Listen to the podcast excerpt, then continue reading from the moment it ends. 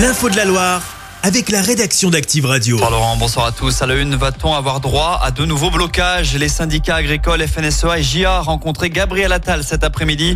Alors que se profile le salon de l'agriculture, la profession attend un calendrier précis concernant les annonces faites récemment par le gouvernement. Sans cela, les agriculteurs pourraient reprendre leurs actions.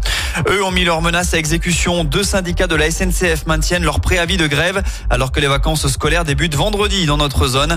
La réunion de la dernière chance n'a rien donné. Hier soir, entre direction et contrôleurs. Ces derniers réclament une meilleure rémunération. Conséquence, des perturbations sont annoncées dès jeudi soir sur les rails.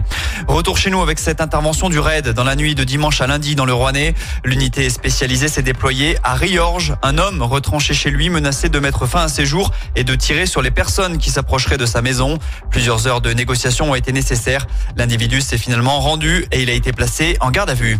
À Saint-Martin-la-Plaine, une cagnotte en ligne lancée pour envoyer des animaux en Afrique. C'est une grande première en France, précise dans une vidéo l'association Tonga Terre d'accueil.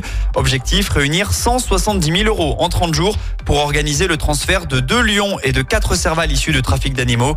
Si le pari est réussi, ils partiront vivre une nouvelle vie sur leur terre d'origine dans une réserve en Afrique du Sud.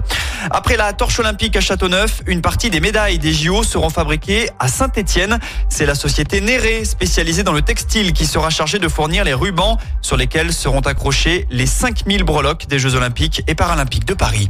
Et puis aujourd'hui, c'est Mardi Gras, l'occasion de se déguiser, mais aussi et surtout de manger des bugnes. Au croque en bouche à Saint-Etienne, on propose de ces gourmandises en version classique, mais également au chocolat. Xavier Jousserand, le gérant de la boutique. Les chocolats, on en fera, ça va être un tiers, un tiers de notre production en chocolat et le reste en bune classique.